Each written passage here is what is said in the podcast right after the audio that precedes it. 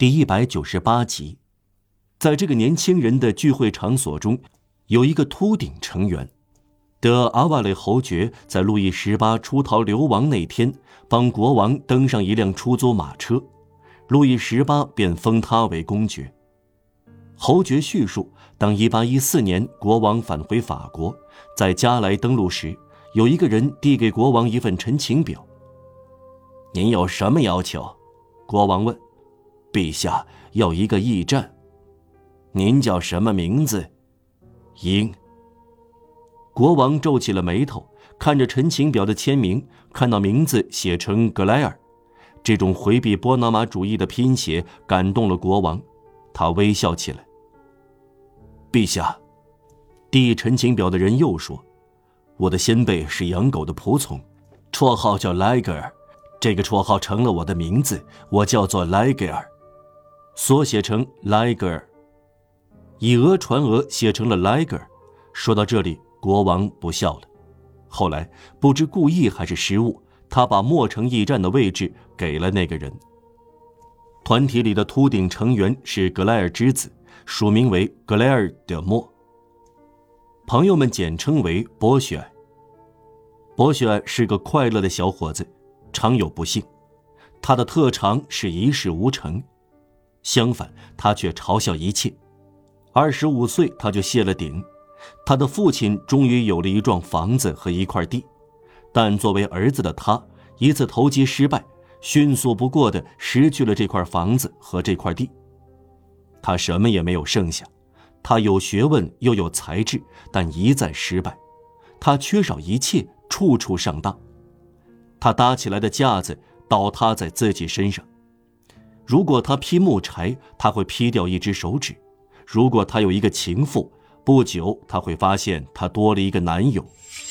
不幸随时落到他身上，他的快活由此而来。他常说：“我住的房子瓦片要往下掉。”他并不奇怪，因为对他来说，事故已在意料之中。他泰然自若地对待倒霉，对命运的捉弄一笑而之。仿佛善待玩笑的人那样。他很贫困，但他好脾气的口袋却取之不竭。他经常很快用到只剩最后一文钱，却从来不是最后一次哈哈大笑。要是厄运来到他的家，他会对旧相识热情致意。他拍拍灾难的肚皮，他和命运十分熟稔，甚至用小名来称呼他，说道：“你好，倒霉鬼。”命运的迫害给了他创造力，他有的是办法。他一文不值，但只要他愿意，他会有办法挥霍无度。一天夜里，他和一个傻大姐一顿晚餐竟然吃掉了一百法郎。这是他在吃饭时说出一句令人难忘的话：“五路一姑娘，脱掉我的靴子。”博学爱慢慢走向律师的职业，他以巴奥雷尔的方式学习法律。博雪很少有住处，有时根本住无居所。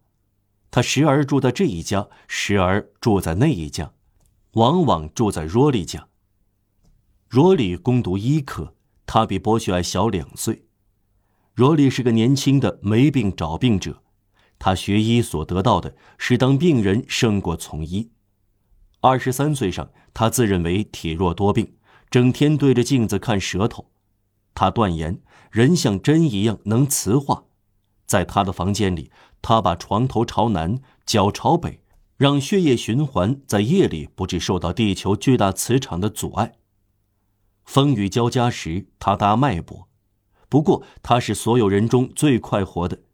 年轻有怪癖，虚弱快乐，所有这些不相干的品性却集于一身。如果他成了一个有怪癖又快活的人，他的朋友滥用轻快的辅音，把他说成若莉莉。你可以用这几个辅音飞起来了。让普鲁威尔说。若莉习惯用手杖柄触鼻子，这是有洞察力的标志。所有这些年轻人五花八门，总的来说，只能以严肃态度谈论他们。他们有共同的信念：进步。他们都直接是法国大革命之子。